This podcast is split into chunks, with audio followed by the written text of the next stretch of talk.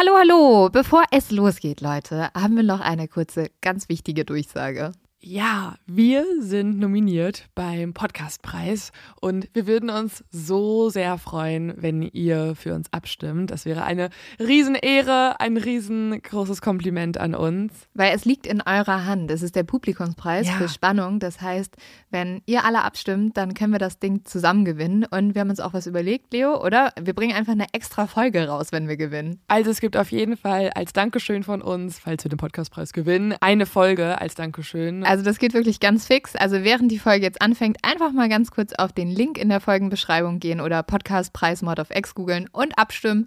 Dankeschön! Dauert nur wenige Sekunden und man muss sich auch nicht registrieren. Und jetzt geht's los mit der Folge. Nehmen wir jetzt schon auf. Red mal. Hallo, hallo? Ja, müsste passen. Post!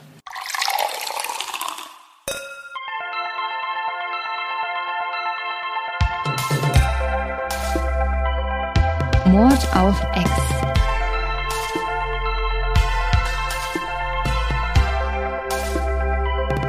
Der internationale True Crime Podcast.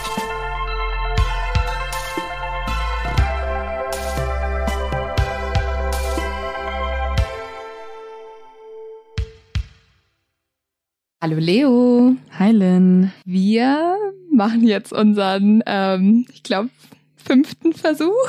Oh mein Gott, ich glaube, es sind mehr. Wir versuchen schon sehr lange einen True Crime Podcast aufzunehmen. Bisher semi-erfolgreich. Aber jetzt ist Der große Tag, der die große, große Nacht. Moment gekommen. Ähm, und wir wissen, es gibt schon ganz viele True Crime Podcasts, aber wir finden, es sind noch nicht genug. Genau, es gibt noch gar nicht so viele internationale True Crime Podcasts, also die auch Fälle aus Amerika, aus Asien, aus Südamerika, der Antarktis, wo auch immer, bearbeiten. Ja, und dabei äh, passieren ja so viele Verbrechen auf der ganzen Welt, Und vor allen Dingen in Amerika. vor allem in Amerika. und wir wollen uns deswegen internationalen Verbrechen widmen. Die die Gesellschaft und die Welt verändert haben. Ja, wir sind aber eigentlich beide ein paar kleine Schisser, kann man so sagen. Und äh, weil wir schon wissen, dass wir uns ein bisschen gruseln werden, hat unser Podcast noch eine Besonderheit. Und zwar trinken wir. Genau, wir machen uns jedes Mal einen mörderischen Cocktail. Vielleicht können wir noch kurz was zu uns sagen. Also, wie gesagt, äh, ich bin Lynn und äh, ich nehme mit der lieben Leo auf. Wir arbeiten eigentlich auch zusammen und zwar beim Fernsehen. Daher kennen wir uns auch. Genau, wir sind beides Redakteurinnen, haben davor auch schon im Medienbereich einiges gemacht. Ich bei der Zeitung, Lynn in verschiedenen Produktionsfirmen. Ja, genau. Und ähm, jetzt wollen wir uns auch auf das True Crime Business stürzen. Wir sind nämlich beide mittlerweile vor allem richtige Freaks geworden. Also wir reden tatsächlich seit Wochen über nichts anderes.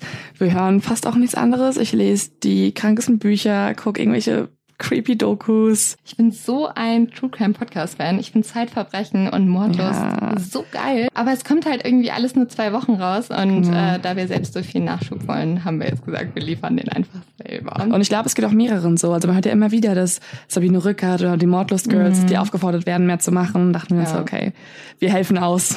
wir haben uns noch ein kleines Ritual für unseren Podcast überlegt. Neben dem Trinken Ja, dass wir vielleicht auch mal kurz erläutern können. Also wir werden uns nicht jedes Mal die Kante geben.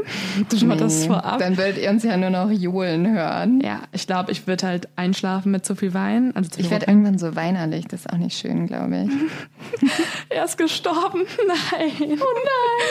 Oh Gott! Oh mein Gott, nein. Das wollen wir nicht.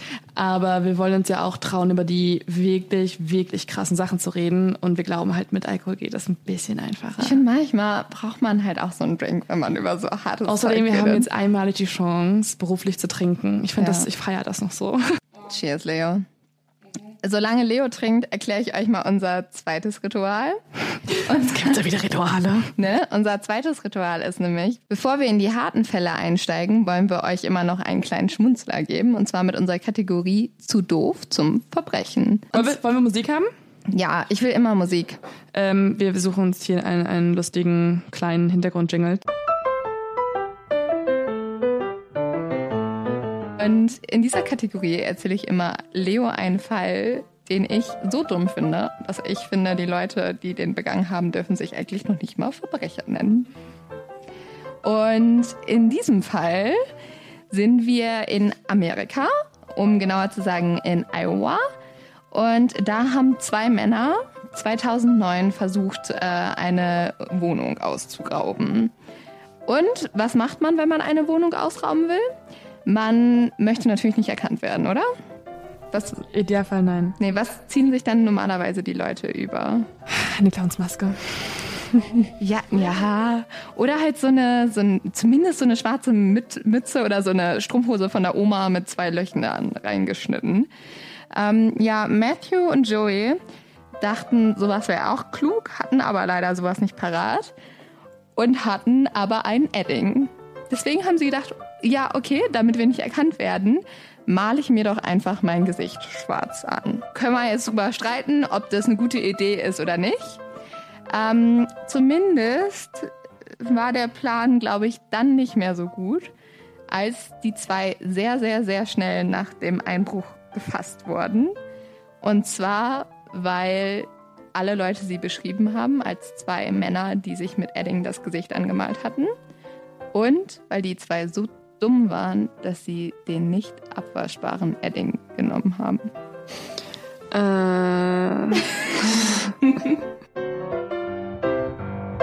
Kannst du mir einmal den Drink geben, der gerade bei dir Ja, steht? Klaro. Dann stoßen wir so direkt an, würde ich sagen. Cheers, Leo. Cheers. Ähm, es geht jetzt nämlich auch schon los. Wir haben uns ganz schön eingekuschelt, ihr hoffentlich auch. Und ich würde... Sollen wir kurz sagen, wo wir sitzen? Ich finde das eigentlich noch eine relativ lustige Anekdote. Okay, erzähl. Wir hatten die ersten Versuche bei Lynn im Keller, was ich eigentlich den perfekten True Crime Podcast Ort finde. Jedoch haben wir verschissen mit der Aufnahme. Und nun sind wir bei mir im Bett. Ja, es ist ein bisschen kuscheliger. Und, Und es ist einfach viel gemütlicher. Ich glaube, hier kann ich mir besser Mordfälle, Mord-Serienkiller-Stories anhören als im Keller. Leo war sonst immer so nach so einer halben Stunde so, Lynn, können wir bitte die Vorhänge zumachen? Lynn, ich schlaf bei dir. Ich gehe heute Abend nicht nach Hause. Ähm, und in dem Fall hoffe ich jetzt, dass ich dich nicht allzu sehr grusel, Leo. Ja, ich bin ja jetzt Gott sei Dank schon bei mir zu Hause. Ja, du musst ja nirgendwo mehr hin. Ähm, und bevor wir in den Fall einsteigen, habe ich noch eine Frage an dich. Und äh, bevor du jetzt dich komplett wunderst, was das soll, die hat was mit dem Fall zu tun. Ja, das hätte ich jetzt auch eigentlich vermutet. Aber ich würde gern wissen, ob du deinen Seelenverwandten schon gefunden hast oder ob Oh mein Gott. der so, oh Gott, Der Therapie-Podcast. Ja, es geht doch um Ex-Freunde, Leute. Das Thema passt. Ja, nee, aber ob du deinen Seelenverwandten schon gefunden hast und wenn nicht, wie er dann aussehen müsste, beziehungsweise was für Eigenschaften er haben müsste. Also ich glaube, ich habe ihn noch nicht gefunden. Hast du denn, hast du deinen Seelenverwandten schon gefunden? Nee, ich glaube auch nicht. Also, ihr könnt uns gerne schreiben. Falls ihr nach diesen 15 Sekunden der Meinung seid, dass ihr unsere Seelenverwandte seid, gerne Ja. schreiben. Und falls ihr Bock habt, äh, jemanden zu daten, der durchgehend über True Crime redet. So durchgehend über Serienmörder redet. Ja. Richtig cool. Uh. Ähm, ich glaube nicht, aber es, ähm, die Eigenschaften willst du wissen? Mhm. Lustig, auf jeden Fall. Mega heiß. Mega. Das ist mega das heiß. Also die Betonung auf mega. Nee, lustig, ähm, einigermaßen gebildet. So, dass man sich einfach gut versteht. Normalerweise wünschen sich ja Menschen vor allem, dass der Seelenverwandte sozusagen die besten Eigenschaften von einem nochmal hervorbringt und dass man sich so perfekt ergänzt. Und das hat das Pärchen, um die es in diesem Fall geht, auch von sich gedacht. Allerdings haben sie leider eher ihre schlimmsten Eigenschaften in sich hervorgebracht. Oh no. Ja, und zwar. Obwohl ich ähm, tatsächlich das auch schon in manchen Beziehungen so hatte. Leo, oh Gott. Wir hoffen einfach mal, dass hier keine Ex-Freunde zuhören. Just saying. Ähm, wie ich schon erwähnt habe, geht es bei mir um ein Killerpärchen, also um ein Paar, das zusammen gemordet hat. Besonders beeindruckend oder faszinierend finde ich die Rolle, die auch die Frau dabei an, einnimmt, indem sie sich halt in einen Serienmörder verliebt. Ähm, ich werde danach auch noch mal eine persönliche Geschichte, die ich dazu habe. Nein, ich habe mich nicht in einen Serienmörder verliebt. Mann, oh. macht doch nicht so einen, so einen entscheidenden. Ja, aber äh, sie ist trotzdem ganz gut, die Story, werde ich euch auch noch erzählen. Ich möchte aber schon vorab sagen, also ich werde ganz, ganz oft sagen, ich kann nicht verstehen, wie diese Frau das mitgemacht hat. Aber was, ich finde es halt einfach so krass, dass man sich in so einen schrecklichen Menschen verliebt. Was man dabei aber immer im Hinterkopf haben muss, und das ist für mich so selbstverständlich, dass ich es irgendwann gar nicht mehr erwähne, Wer ja noch viel, viel kranker ist, ist halt der Serienmörder an sich. Und zwar hat das Pärchen, um das es heute gehen soll, von 1963 bis 1965 England komplett in Angst und Schrecken versetzt. Und Manchester wirklich zwei Jahre in Aufruhr gehabt, wo die Leute halt immer nur besorgt waren und vor allem besorgt waren um ihre Kinder. Aber bevor wir da einsteigen, müssen wir noch ein bisschen weiter zurückgehen. Und zwar nach Schottland, nach Glasgow. Da ist nämlich Ian Brady am 2.1.1938 geboren. Er war das uneheliche Kind einer schottischen Kellnerin und seine Mutter wollte leider ihren Job behalten, beziehungsweise sie hatte gar keine andere Wahl. Sie musste sich ja irgendwie über Wasser halten und der Vater ist abgesprungen und deswegen konnte sie ihr Kind nicht großziehen. Sie hat sich dann erst eine Nanny geholt. Ähm, es ist aber letztendlich dazu gekommen, dass Ian dann einfach von der Familie der Nanny sozusagen adoptiert wurde. Und Ian war eigentlich ein sehr intelligentes Kind. Er war aber mega faul. Und das ist dann so ein bisschen da reingespielt, dass er halt aufgrund dessen dann nicht irgendwie gute Schulen besucht hat oder so, sondern halt, ja, also er hat sein Leben gechillt. Sein Leben gechillt hat, genau, so kann man das auch nennen. Und er war auch so eine Art Außenseiter. Er liebte Horrorfilme. Das kann ich ja persönlich. Als Kind? Als Kind, ja. Er wurde von seinen Nachbarn auch immer Dracula genannt. Oh Gott. Ja, das finde ich auch schon krass für so ein, äh, so ein kleines Kind. Mit, mit dem Sohn würde ich meine Kinder, glaube ich, dann nicht so gern spielen. Nee, ich glaube auch nicht. Und äh, er war mit elf Jahren, das finde ich mega, mega krass, er war mit elf schon ein Kettenraucher. Äh, warte kurz, er war Kettenraucher mit, mit elf, elf Jahren. Ja. Oh mein Gott. Das finde ich auch echt, also. Hat die Nanny richtig gut aufgepasst auf, ne? ihr, auf ihren Ziehsohn. Und was noch, noch viel krasser ist, dass Ian immer wieder Tiere folterte. Mm. Er warf nämlich Katzen aus dem Fenster. Oh. Ich weiß nicht, ob du das schon mal gehört hast, aber es gibt ja diesen, ach, diesen Spruch, dass wenn man Katzen aus dem Fenster wirft, Dann, dass sie halt immer auf den Füßen landen. Ja. Aber oh. das ähm, würde ich jetzt als Kind, glaube ich, nicht testen wollen und meine Katze aus dem Fenster zu Nee, ich finde das auch total absurd. Also er hat halt auch irgendwie gerne Tiere gequält und hat sogar einmal eine Katze lebendig begraben. Er wollte nämlich wissen, wie lange die überlebt. Und zum Glück hat sie dann damals einen Nachbar gefunden oh. und die halt ausgebuddelt, weil sonst wäre die da wahrscheinlich elendlich ver verrottet. Also es ist echt, also ich weiß nicht, wie man als elfjähriges Kind auf so eine Idee kommt. Mm, kennst du das? Ähm, du bist ja auch an der an, am Meer aufgewachsen, mhm. also in Hamburg. Ich bin ein kleines Nordkind.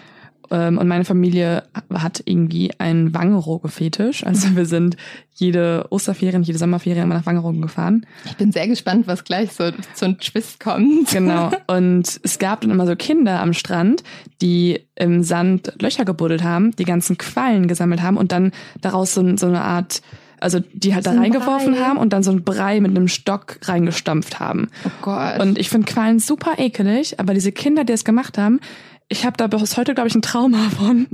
Weil ich hätte, ich würde doch nicht so eine Quallenpampe machen wollen. Leute, die Quallen zertreten, gerade so am Zuhören, denken sich so, ups. Upsi.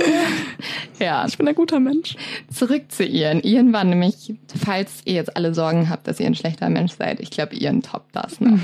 der war nämlich komplett unemotional und hatte eigentlich kein Gewissen. Also der hat halt das nicht wirklich bereut, dass er diese Tiere gefoltert hat.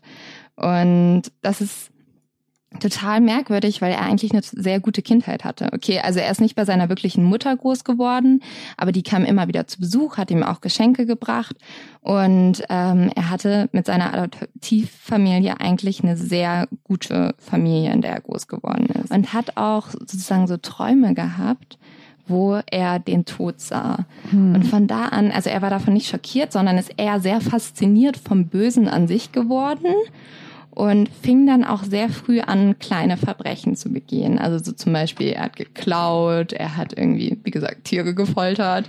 Und man hat das aber so immer so ein bisschen abgetan, so, ach, das machen Jungs mal so, das probieren die mal aus. Typisch Jungs. Typisch Jungs. Dann schmeißen sie mal eine Katze aus dem Fenster. Ja. Und dann hatte man eine ganz tolle Idee. Dann hat ihr nämlich einen Job gesucht. Und da hat man so gedacht, was kann der Junge? Er kann foltern, er quält gerne Tiere. Was ist er geworden? Metzgerassistent. Oh Mann. Ja, ist nicht so verrückt.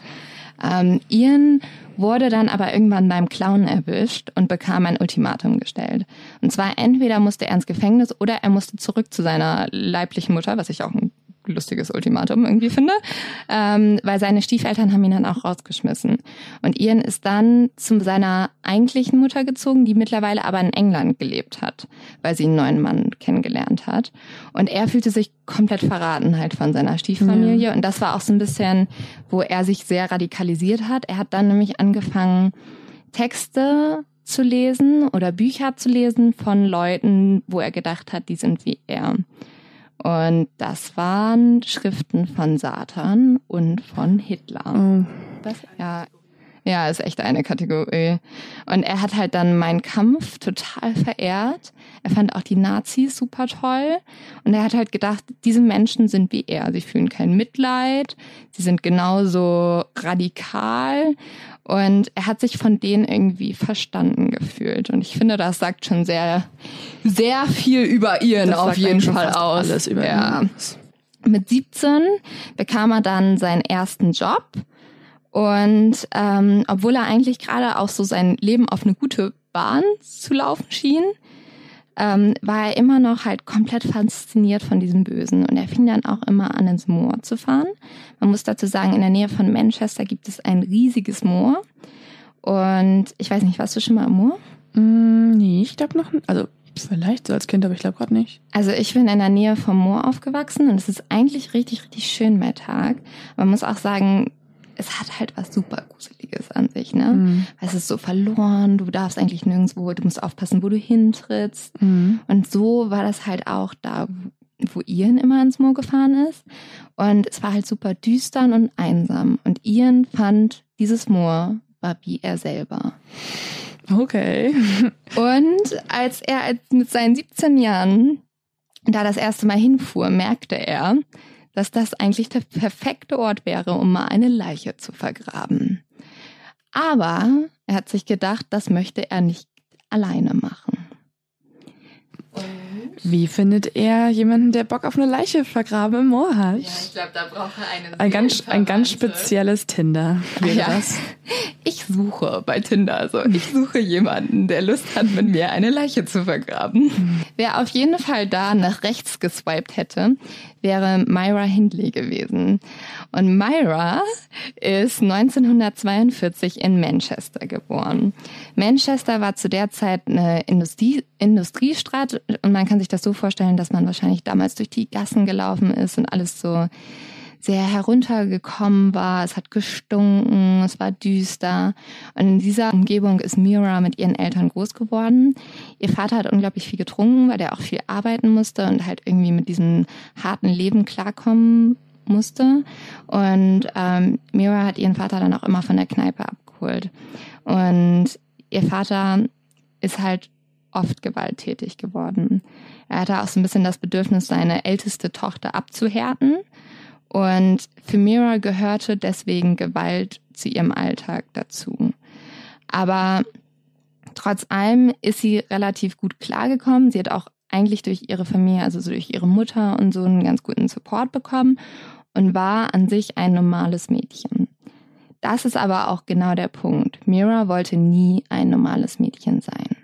Sie dachte immer, sie wäre jemand ganz Besonderes, jemand Auserwähltes, jemand, der ganz krasse Taten in seinem Leben erfüllen sollte. Und ähm, sie hat dann auch mit 14 einen Freund gefunden, mit dem sie sich auch erst verlobt hat. Und sie hat sich dann von dem aber wieder getrennt, weil sie gesagt hat, der ist nicht besonders genug. Sie hat James Dean und Elvis Presley angehimmelt. Die hat sie immer im Kino gesehen und fand sie ganz toll. Einigermaßen verständlich. Ja, ein bisschen, ein bisschen. und irgendwann hat sie dann einen Typen gesehen, der James Dean gar nicht so unähnlich sah. Und zwar Hm. war sie auf der Arbeit. Sie hat in einer großen Chemiewarenfirma gearbeitet als Schreibkraft und dort traf sie das erste Mal auf Ian Brandley. Äh, sie war damals 18, er war 23 und sie hat sich sofort angezogen gefühlt von diesem großen Mann mit wilden, dunklen Haaren. Verständlich, wenn er aussieht wie Augen. James Dean. Ja, schon ein bisschen. Aber ich finde, also wenn man sich die Bilder anguckt, wir laden euch nochmal auf unserem Instagram-Account Bilder hoch. Und ähm, ich finde, der sieht so ein bisschen aus, als hätte der zu viele Drogen genommen. ja. Aber auch das ist ja manchmal so, so ein Pete Doherty-Vibe, der manche Frauen, den manche Frauen anturn Er finden. hatte den Berlin-Charme. Den, den Kreuzberg-Vibe. Ja, Grady war auf jeden Fall für Myra war er der absolute Traummann und sie wusste sofort, dass sie ihn super, super toll findet. Er hat sie aber komplett ignoriert und sie hat ihn so richtig angehimmelt wie so ein 14-jähriges Mädchen. Also so, sie hat dann immer so in ihr Tagebuch geschrieben, er hat mich heute angesehen. Und ich hoffe, er heiratet mich eines Tages. Also wirklich so, als wäre man wieder elf. Und äh, er hat sie halt komplett ignoriert.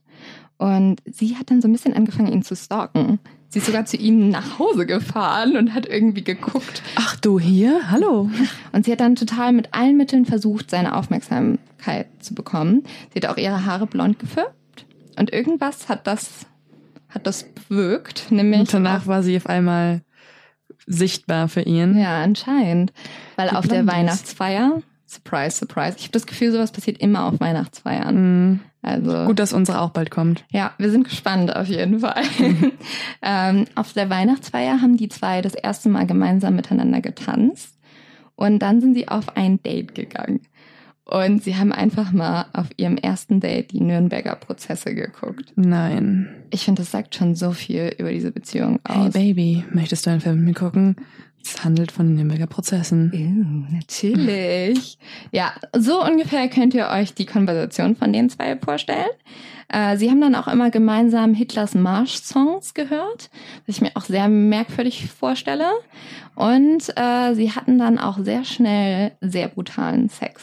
Hm, passt sehr. Ja, wäre auch so ein bisschen komisch, so zu Hitlers Marsch-Songs so Blümchen-Sex zu haben. Und äh, Ian hat dann auch von den zwei Fotos und Videos gemacht, die er verkauft hat. Und davon haben die sogar mega gut Geld verdient. Also sie haben Pornos erstellt. ja, die haben sozusagen Pornos erstellt. Und auch, Auch mit so, der Hitler-Marsch-Musik im Hintergrund? Ich, keine Ahnung, vielleicht war das so ein Fetisch. So, Bestimmt ist das irgendwo ein Fetisch. ja, so ein Nazi-Sex. Wow, okay. Äh, kein cooler Fetisch auf jeden Fall, muss man dazu sagen. Dann, nee, ich wollte gerade sagen, dann doch lieber Fußfetisch, aber Doch, definitiv dann lieber Fußfetisch. ja, doch. ähm, kommen wir zurück zu Ian und Myra. Ähm, die beiden waren unglaublich verliebt ineinander und haben von da an alles zusammen gemacht. Und sie waren fast wie so ein elitärer Club, nur halt, Nur halt zu zweit. ja, Cooler Club. cooler Club, ne? Und Myra hat sich auch immer mehr verändert. Sie ist für Ian zur typischen arischen Frau geworden. Sie hat sich immer Sie war jetzt schon blond. ja, sie war schon blond, aber sie hat sich noch blonder gefärbt.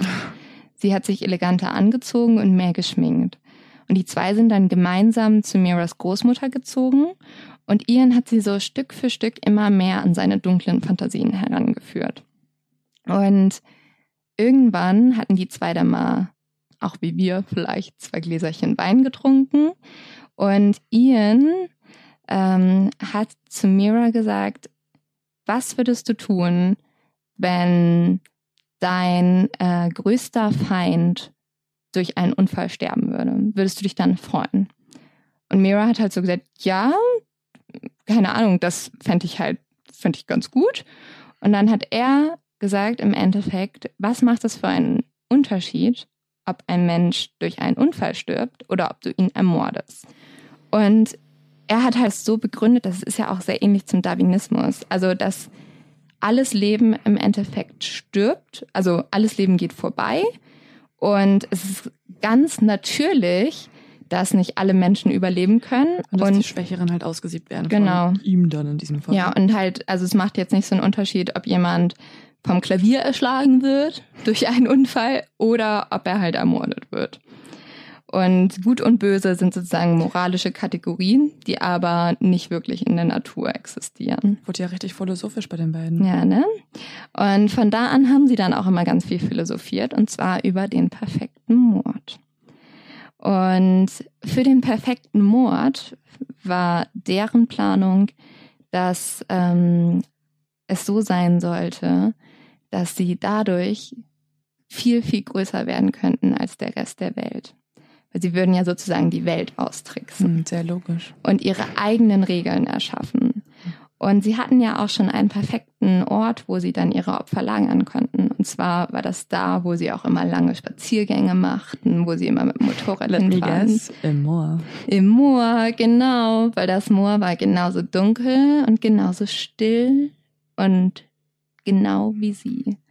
Und es war wie der Ursprung der Welt. Und da konnten sie sozusagen ihr eigenes Reich erschaffen. Das Ganze wurde so geplant, dass Ian hinter Mira im Auto, also Mira sollte im Auto fahren und Ian sollte hinterherfahren mit dem Motorrad. Und wenn ihm ein Opfer gefiel, wollte er eine Lichthupe geben und Mira sollte das Opfer dann sozusagen locken und kidnappen oder erstmal mitnehmen. Und die haben das dann auch einmal probiert und da hat Mira das aber abgebrochen, beziehungsweise sie hat nicht angehalten, weil sie das Mädchen kannte und weil es auch erst acht Jahre alt war. Also die ist so knapp davon gekommen. Habe ich eine kurze Frage. Mhm. Also die kannst du wahrscheinlich nicht beantworten, weil dann müsstest du in das Gehirn dem Mörder schlüpfen.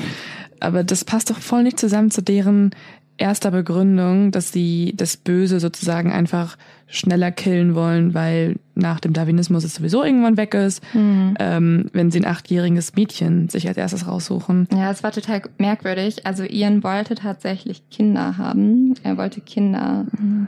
nehmen.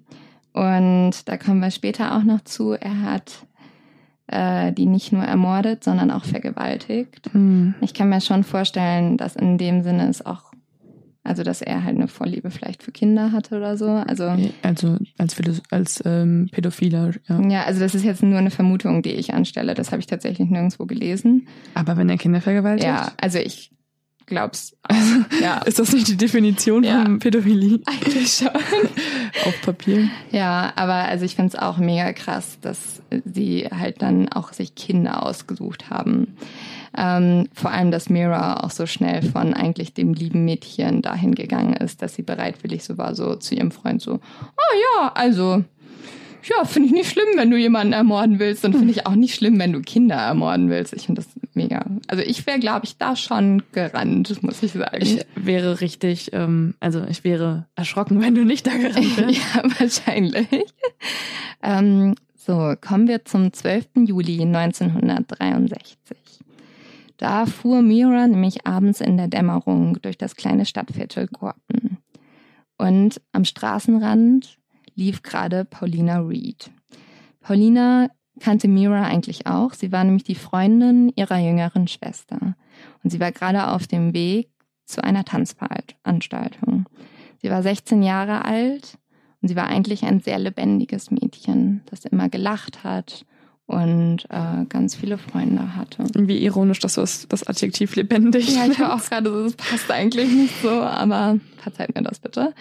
Ähm, und Mira ist dann an ihr vorbeigefahren und Ian hat die Lichthupe betätigt. Mira hat angehalten und sie hat Paulina gefragt, ob sie ihr helfen würde, einen Handschuh zu finden, den sie im Moor verloren hat was ich auch irgendwie voll, voll krass finde. Ähm, und äh, Paulina hat dann halt zu, also hat gesagt, ich helfe dir, aber auch natürlich, weil sie Mira kannte und ist in den Wagen gestiegen. Die beiden sind dann ins Moor gefahren und Ian hat sie verfolgt auf dem Motorrad. Ähm, Mira hat dann auch Paulina äh, Ian vorgestellt und gesagt hat, das ist ihr Freund. Und Ian und Paulina sind dann gemeinsam ins Moor gegangen. Mira ist beim Auto geblieben und hat gewartet. Nach 30 Minuten kam dann Ian zurück und hat Mira dazugeholt. Und in dem Moment lag Pauline schon vergewaltigt und tot auf dem Boden. Tatsächlich hat Mira dann noch bei ihr gewartet, bis Ian einen Spaten geholt hat. Du. Ja, und ich finde es super, super krass, dass Mira da einfach daneben stehen konnte, beziehungsweise einfach warten konnte. Und sie, sie haben das Mädchen dann im Moor vergraben und sie sollte für die nächsten 20 Jahre nicht gefunden werden. So lange war sie da vergraben dann. Ja, also das ist ja auch, das ist ja auch, das Moor ist ja riesig, da kennen sich die Leute überhaupt nicht aus. Und die wussten ja überhaupt nicht, wo dieses Mädchen hin ist. Und Ian und Myra sind dann nämlich, und das finde ich so makaber, am Haus der Eltern noch vorbeigefahren. Die haben bereits ihre Tochter gesucht, aber die wussten natürlich nicht, dass die ins Moor gefahren ist und vor allem nicht mit wem. Und Mira sagte damals, nach diesem ersten Mord ist die alte Mira gestorben. Und eine neue ist entstanden, die genauso schlimm, glaube ich, wie ihr Seelenpartner war. Ian war damals nicht zufrieden mit seinem Opfer. Für ihn war nämlich Pauline zu alt. Er wollte nämlich lieber jüngere Opfer haben. Und leider haben sie das dann auch in die Tat umgesetzt. Am 23. November 1963 nahmen sie den zwölfjährigen John Kilbridge mit ins Moor. Am 16. Juni 1964 ähm, haben sie dann den zwölfjährigen Keith Bennett ermordet und am 26. Dezember die zehnjährige Leslie Ann Downey.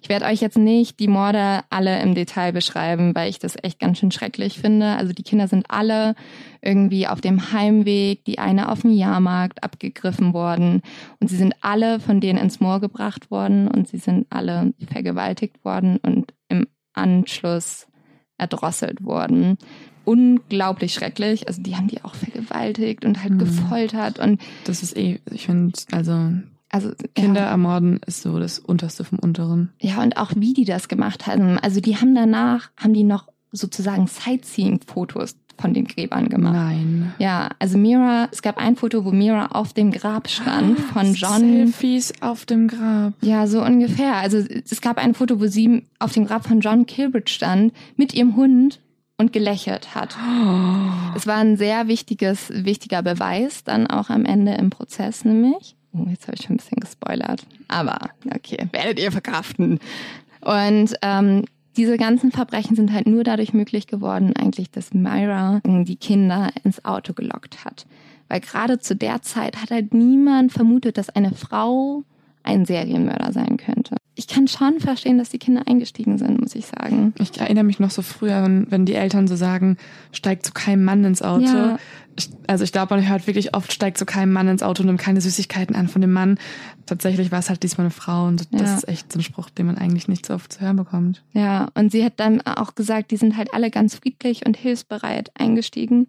Und das finde ich so schrecklich. Sie hat gesagt, die waren wie Lämmer. Mhm. Oh, und ich, ich verstehe, also England hat ja diese zwei Menschen so sehr gehasst und auch Mira wurde im Nachhinein ganz, ganz doll gehasst und ich verstehe es so. Also wenn ich diesen Fall lese, ich finde es so abartig. Und die zwei sammelten dann halt auch Fotos, die haben nämlich immer Fotos von den Kindern gemacht. So als und Trophäen. Sozusagen, ja, um sich dran zu erinnern oder so. Und diese, all diese Fotos und auch Videoaufnahmen teilweise haben sie in einem Koffer gesammelt, den sie in einem Schließfach im Bahnhof aufbewahrten, damit man den halt nicht so schnell findet. Und was so makaber ist, dass sie mit Freunden immer auch die Gräber besucht haben und halt da immer spazieren gegangen sind. Die beiden waren halt super glücklich mit sich in der Zeit. Die haben sich irgendwie wie Götter gefühlt. Und das Einzige, was Ian so ein bisschen gestört hat, ist, dass sie einmal Miras Schwager von den Morden erzählt hatten. Und er so ein bisschen Angst hatte, dass der mal was ausplaudert. Und deswegen wollte er unbedingt, dass der mal an einem Mord teilnimmt. Warum haben die das dem einfach erzählt? Ich glaube, die waren sehr betrunken an dem einen Abend. Und außerdem war ja Ian auch super stolz mhm. auf das, was die da getan hatten. Also die dachten ja, dass das was super, super Tolles ist. Mhm. Was einfach, die waren so größenwahnsinnig und auch einfach total gestört, muss man sagen. Und am 6. Oktober 1965 hat Ian dann den 17-jährigen Edward Evans angesprochen und mit sich nach Hause genommen. Und das sollte ein Test für den, für den Schwager sein. Der war nämlich zu der Zeit bei Ian zu Hause und Ian und Mira haben ja bei Miras Großmutter gewohnt, was ich auch super absurd finde. Die haben da nämlich den Edward Evans brutalst ermordet. Die haben den, also Ian hat den mit einer Axt zerhackt. Was? Ja, und das war anscheinend so ein Gemetzel, dass die Oma davon auch wach geworden ist. Die haben sie dann irgendwie wieder beruhigt. Also ich finde es total absurd, dass die Oma irgendwo im Haus lag und geschlafen hat und währenddessen Ja, sie werden halt immer unvorsichtiger, wenn sie erstmal damit prahlen in der Öffentlichkeit und dann die Oma nebenan ihr Nickerchen macht. Ja, es ist irgendwie so, so absurd alles. Und äh, Ian hat dann, wie gesagt, den Edward Evans umgebracht und Mira hat danach alles aufgeräumt und gewischt. Und der Schwager hat zumindest im Nachhinein gesagt, dass er die ganze Zeit nur geschockt daneben stand. Anscheinend gab es so einen krassen Kampf, dass Ian sich den Knöchel verstaucht hat. Und aufgrund dessen haben sie die Leiche nicht mehr nachts ins Moor gebracht. Das wird noch wichtig sein. Ähm, nämlich am 7. Oktober 1965, also einen Tag am nächsten Morgen nach dem Mord, klingelt es am Rand von Manchester an einer Tür. Und Mira öffnet die Tür. Und vor ihr steht der Superintendent Robert Alexander Talbot. Das Haus war zu diesem Moment umstellt und die Polizei fing an, alles zu durchsuchen. Aber ein Raum war abgeschlossen. Und nachdem die Polizei gesagt hat, sie geht nicht, wenn sie nicht den Raum aufschließen, hat Mira gesagt zu ähm, Ian, ich glaube, du musst es ihnen zeigen. Oh, ist auch so ein creepy Satz. Ja, ne? Ich Und glaube, Schatz, du musst es ihnen zeigen. ja, Schatz. Oh.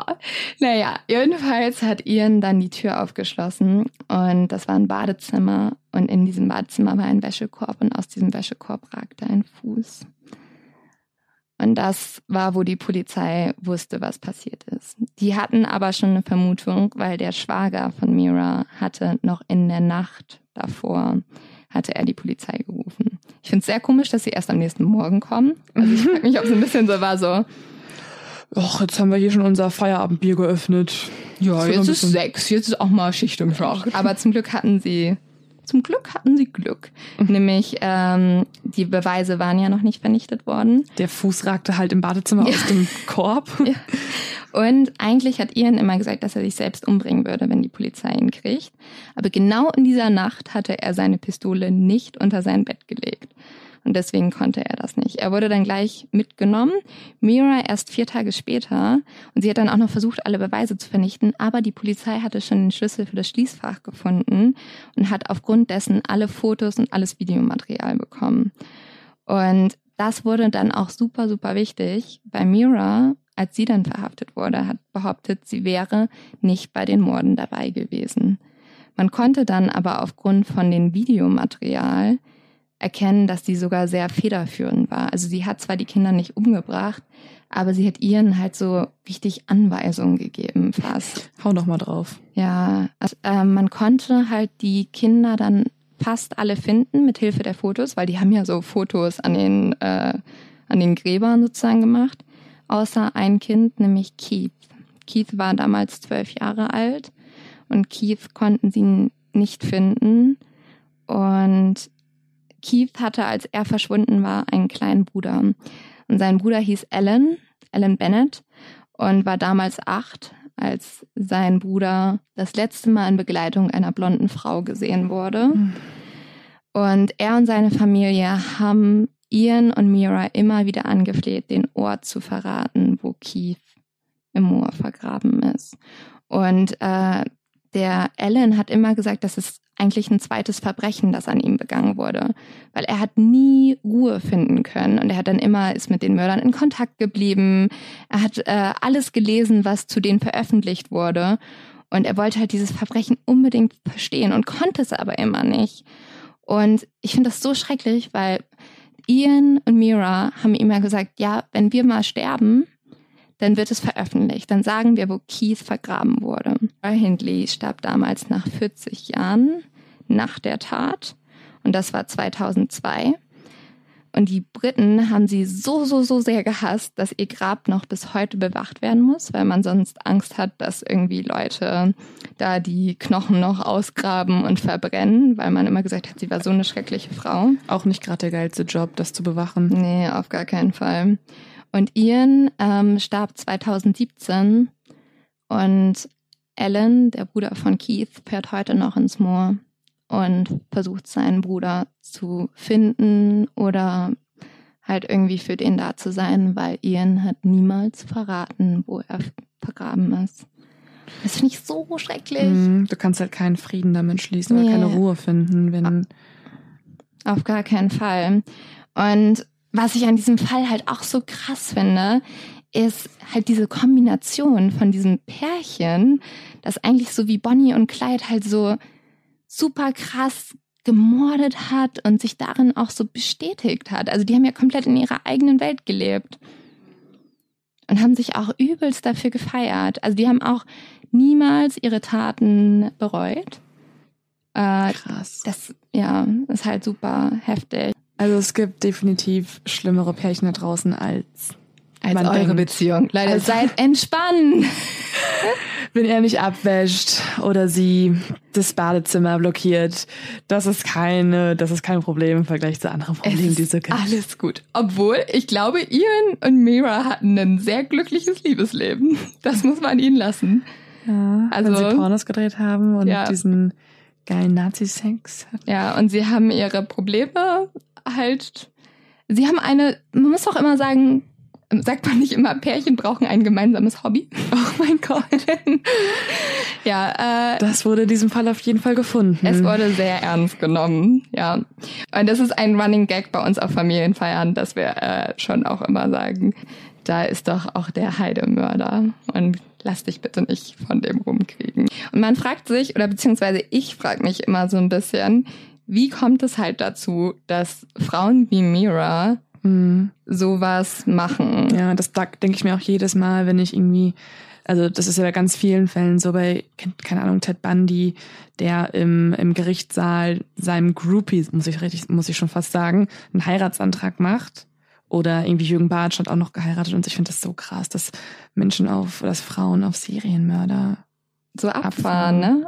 Und halt auch das so, also sie ist ja wirklich so super schnell, also sie fand den ja auch immer toll, aber sie hat es ja super schnell akzeptiert, dass er halt irgendwie Menschen umbringen wollte und so. Und tatsächlich gibt es dafür ein Krankheitsbild. Ich bin eigentlich für alles ein Krankheitsbild gefühlt. Und äh, das nennt sich Hybristophilia. Äh, ich hoffe, das spreche ich jetzt richtig aus. Ähm, das heißt, dass Frauen Männer anziehend finden und vor allem auch sexuell anziehend, die Schwerverbrecher sind. Also die so eine richtig böse okay, Seite an Freaks. sich haben. Ja. Kannst du das verstehen, Leo? Nö. Also klar, man okay. will bestimmt immer irgendwie nicht den, also genau, ja. Es gibt ja das Klischee, dass Frauen auf die Bad Boys stehen und in einigen Facetten kann ich das nachvollziehen. Aber es hört halt auf, wenn, also allein, dass er vielleicht mal Katzen aus dem Fenster wirft, aber da an halt schon auf. Ja. Nee, aber auf jeden Fall, ja, haben diese Frauen wirklich so ein bisschen das Motto, je böser, desto besser. Was? Ja, und sie sind so richtig fasziniert. In der Bio, je böser, desto besser. Ja, ja, richtig. Also sie wollen halt jemanden haben, der möglichst schlimme Verbrechen begangen hat. Und das geht halt so weit zu Vergewaltigung und Mord. Und das finden sie halt auch gerade sexuell total attraktiv. Und man sagt so ein bisschen, das kommt einmal dadurch, dass diese Männer besonders männlich wirken und dass äh, Frauen auch manchmal so sind, dass sie halt den Mann retten wollen. Also sie wollen sozusagen der Engel sein. Und dass es natürlich auch einen gewissen Nervenkitzel mit sich bringt. Also ich glaube, mehr Nervenkitzel geht nicht Dating Life. Bringt er mich dieses Mal um beim Sex oder nicht? Ja. Mhm. Also was ich mich auch frage ist, ähm, macht es diese Frauen schon schlecht oder böse, dass sie auf sowas stehen? Ja. Also werden sie dadurch schwer. automatisch auch irgendwie böse, weil die das, also in meinen Augen eigentlich ja, weil wenn du das sozusagen auch akzeptierst, dass dieser Mensch böse ist, dann muss ja mit dir auch irgendwas böse sein. Ja, ich finde es so nochmal ein Unterschied zwischen, ähm, also finde ich den attraktiv oder helfe ich dem halt richtig? Und was ich so krass finde, ist halt, dass diese Frauen nicht automatisch immer besonders ungebildet sind, sondern dass es auch äh, Frauen sind, die halt super hohe Positionen besetzen, die super klug sind. Und ähm, da muss ich jetzt noch einen weiteren kleinen Fall erzählen. Und zwar geht's dabei direkt in meine Heimat. Ich will den nur ganz kurz erzählen, aber der passt hier so, so gut zu. Also ein deutscher Fall. Ein deutscher Fall, ja. Und zwar ähm, geht es um den Heidemörder. Ich komme nämlich aus der Nähe von Hamburg, wie wir schon vorhin erzählt haben. Und damals verstümmelte und vergewaltigte dort Thomas Horst äh, in den 90er Jahren drei Frauen. Und zwar in Buchholz in der Nordheide. Und da kommst du her, oder? Ja, ich komme. No. Ja. Und also meine Eltern wohnen da immer noch. Und eine der Frauen ist am Buchholzer Bahnhof abgegriffen worden, als sie nach Holmsettensen gelaufen ist. Und man muss sagen, Holmsettensen ist so ein kleines Piepsdorf in der Heide. Also es ist wirklich super, super klein. Und ich wohne halt in Holmsettensen und ich bin auch sehr, sehr oft von diesem Bahnhof nach Hause gelaufen und ich finde es so krass. Mhm. Und ähm, ja, also er hat die halt wirklich brutal vergewaltigt und er war halt eigentlich, man sagt immer, er war ein super netter Mann. Äh, meine Eltern kannten den auch. Also man hat, also, und die haben immer gesagt, so, der war jetzt nicht besonders auffällig. Und das finde ich immer das aller, allergruseligste, weil man versucht ja schon irgendwie, also zumindest ich, seitdem ich im True Crime Hype bin, versuche ich, mh, mm, also irgendwie ein Muster zu finden, welche Menschen das er trifft und welche nicht. Mhm. Aber die Serienmörder, die wie Ted Bundy oder andere super erfolgreich gemordet haben, waren ja oft einfach die charmantesten, nettesten Männer, wo ja. du es halt nicht sehen kannst. Man kann das halt nicht so einfach sagen. Und also bei dem, ich finde es echt irgendwie super, super heftig. Der ist halt, dann auch irgendwann zum Glück gefasst worden, nämlich 1990 ist er an Heiligabend sogar verhaftet worden. Und er ist damals nach Ochsenzoll gekommen. Das ist eine Psychiatrie in Hamburg. Und ähm, er war da halt eingesperrt und hatte eine Psychologin. Und jetzt kommen wir wieder zurück zu Frauen, die sich in Nein, Mörder verlieben. Die seine eigene Psychologin. Äh, ja. Tama Segal hieß die Frau. Und die haben halt irgendwie ganz viel miteinander geredet und er hat ihr irgendwie das Gefühl gegeben, was Besonderes zu sein. Und seine Therapeutin halt. Ja. Und sie hat ihm dann tatsächlich zur Flucht verholfen. Oh. Und zwar äh, war das genau in dem Jahr, wo ich geboren bin. Oh Gott. Und meine Mama meinte halt, man hatte dann schon ein bisschen Schiss, also auch gerade mit so einem kleinen Baby und dann war der irgendwie auch wieder auf freiem Fuß. Und halt, ich finde es so heftig, dass seine Therapeutin einfach, ja, zur Flucht verholfen hat. Und sie ist dann natürlich auch später ähm, dafür für zwei Jahre auf Bewährung verurteilt worden. Und er ist nur wieder, zwei Jahre. Ja, sie hat ihm ja nur zur Flucht verholfen im Endeffekt. Aber ist ein Serienmörder. Ja, und er. Wenn, aber kann man das nicht so begründen? Es ist ein Serienmörder und wenn er dann nochmal danach gemordet hätte, hat er nicht. Ne? Ja, hat er halt nicht. Dann wäre es Beihilfe zum Mord. ja, dann wahrscheinlich schon. Ja. Krass. Und er ist dann wieder nach Ochsenzoll gekommen und er hat sie halt immer, er hat sie immer, er hat sie so richtig eingelullt damals. Er hat gesagt, irgendwie keiner hilft mir außer du.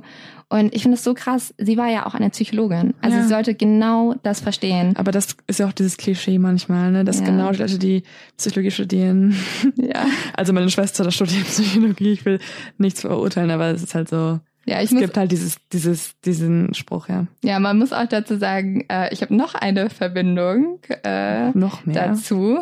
Und zwar, also ist, Thomas Holst ist wieder nach Ochsenzoll in die Psychiatrie gekommen. Und äh, heute arbeitet meine Cousine da als oh Psychologin. Oh und das ist ein Running Gag bei uns auf Familienfeiern, dass wir äh, schon auch immer sagen, da ist doch auch der Heidemörder. Und lass dich bitte nicht von dem rumkriegen. So, äh, ich habe ja jetzt ganz viel geredet und dazu kann man vielleicht noch sagen, äh, wir haben euch ja gar nicht so richtig erzählt, wie unser True Crime Podcast aufgebaut ist. Genau. Äh, nächstes Mal ist es ein bisschen anders. Nächstes Mal rede ich ganz viel. genau. Wir wechseln. Aber wir trinken immer noch Wein. Wir trinken das immer bleibt. Noch Wein. Das ist die Konstante in ja. unserem Leben. Und wir wollen euch jetzt aber noch nicht ganz entlassen. Und zwar hat Leo noch ein Tipp für euch. Genau. Ich will noch ein Intro für dich machen, Leo. Ja, ich will auch ein Intro haben. Leos Tipp. Dim, dim, dim, dim. Dankeschön. Also, mein Tipp der Woche ist, oder der zwei Wochen ist, der Kinofilm mit Sommer. Wobei ich exakt vor einer Stunde ungefähr eine Sprachnachricht von meiner besten Freundin bekommen habe, die sich unglaublich über diesen Film aufgeregt hat, weil sie Zitat, ähm, er ihr nichts gebracht hat oder so. Also Sissy. Das ist ein Horrorfilm, oder? Ja, genau. Also es ist ein Horrorfilm und ich kann verstehen, dass sie das sagt, beziehungsweise dass das viele denken, weil ich da auch rausgegangen bin und mir auch so einfach nur dachte, what the fuck. Man, und man denkt sich das nicht nur, wenn man rausgeht, sondern auch während der ganzen, ich glaube zwei Stunden oder so ist es, denkt man sich das die ganze Zeit. Es gibt ja auch so englische Wörter, wie zum Beispiel awkward oder so. Und es gibt auch das Wort brainfuck. Und das sind für mich alles Wörter, die ich nicht auf Deutsch übersetzen kann. Und Brainfuck ist exakt, also ich brauche jetzt auch gar keine Übersetzung mehr dafür, weil ich finde, dieser Film mit Sommer ist der absolute Inbegriff des Wortes Brainfucks. Du bist echt, ähm, man ist da drin und versteht gar nichts und ist einfach nur verstört. Aber das erstmal so als erstes Gefühl über diesen Film. Jetzt noch mal kurz zum Inhalt, weil sonst kommen ja alle gar nicht hinterher. Und zwar geht es um Kults ein Thema, das wir auf jeden Fall auch noch hier im Podcast behandeln werden bald. Wir haben auch schon ein paar Sachen dazu recherchiert. Kults finde ich eh Teaser. Ähm, ich finde Kults einfach generell super, super gruselig, wie sowas entstehen kann. Man sagt ja auch irgendwie, dass Hitler und die Nazi-Zeit, beziehungsweise die Kirche, das sind alles Riesenkults und ich finde so dieses ganze Konstrukt Kult mega interessant. Und zwar geht es um einen Kult in Schweden. Mm, man kann sich das so vorstellen, dass es so eine eher archaische Natursekte, so eine Art Hippie-Kult von Schweden, die sich ähm, eine Art Parallelwelt aufgebaut haben. Also sie leben irgendwo auf einer Wiese im Nirgendwo und es ist so ganz, also die Bilder in diesem Film sind unglaublich. Es ist wahnsinnig ästhetisch und einfach nur das hat auch Jordan Peele, der Regisseur Jordan Peele bei dem Film gesagt, es ist der schönste Horrorfilm, den es jemals, der jemals gedreht wurde. Ich stelle mir so vor, so ästhetische Bilder und whoops, somebody. und ganz viel Blut. Ja. Tatsächlich gar nicht so viel Blut, mehr LSD. Oh Gott. Wenn ihr da schon drin wart und danach nicht irgendwie eine halbe Stunde angefangen habt, irgendwelche Theorien zu googeln, was das alles bedeuten könnte und was die Symbole aussagen und ob es irgendwelche Referenzen gibt, dann ähm, weiß ich auch nicht, was für Menschen ihr seid. Deswegen, ich kann das nur empfehlen. Ich fand es total gut geschauspielt vor allen Dingen. Also das war wirklich die größte Kunst und sehr ästhetisch. Das auf jeden Fall. Ich bin voll traurig, weil ähm, ich habe mal in Schweden gewohnt, als ich sehr, sehr klein war. Und äh, seitdem Aber nicht, in, nicht in einer archaischen Natur Natursekte, nee, oder? Nee, nee, nee. So schlimm ist nicht. Aber ähm, ich feiere seitdem immer jedes Jahr Mitsommer und ich weiß schon, dass Leo nicht zu meinem Mitsommerfest nächstes Jahr kommt. naja.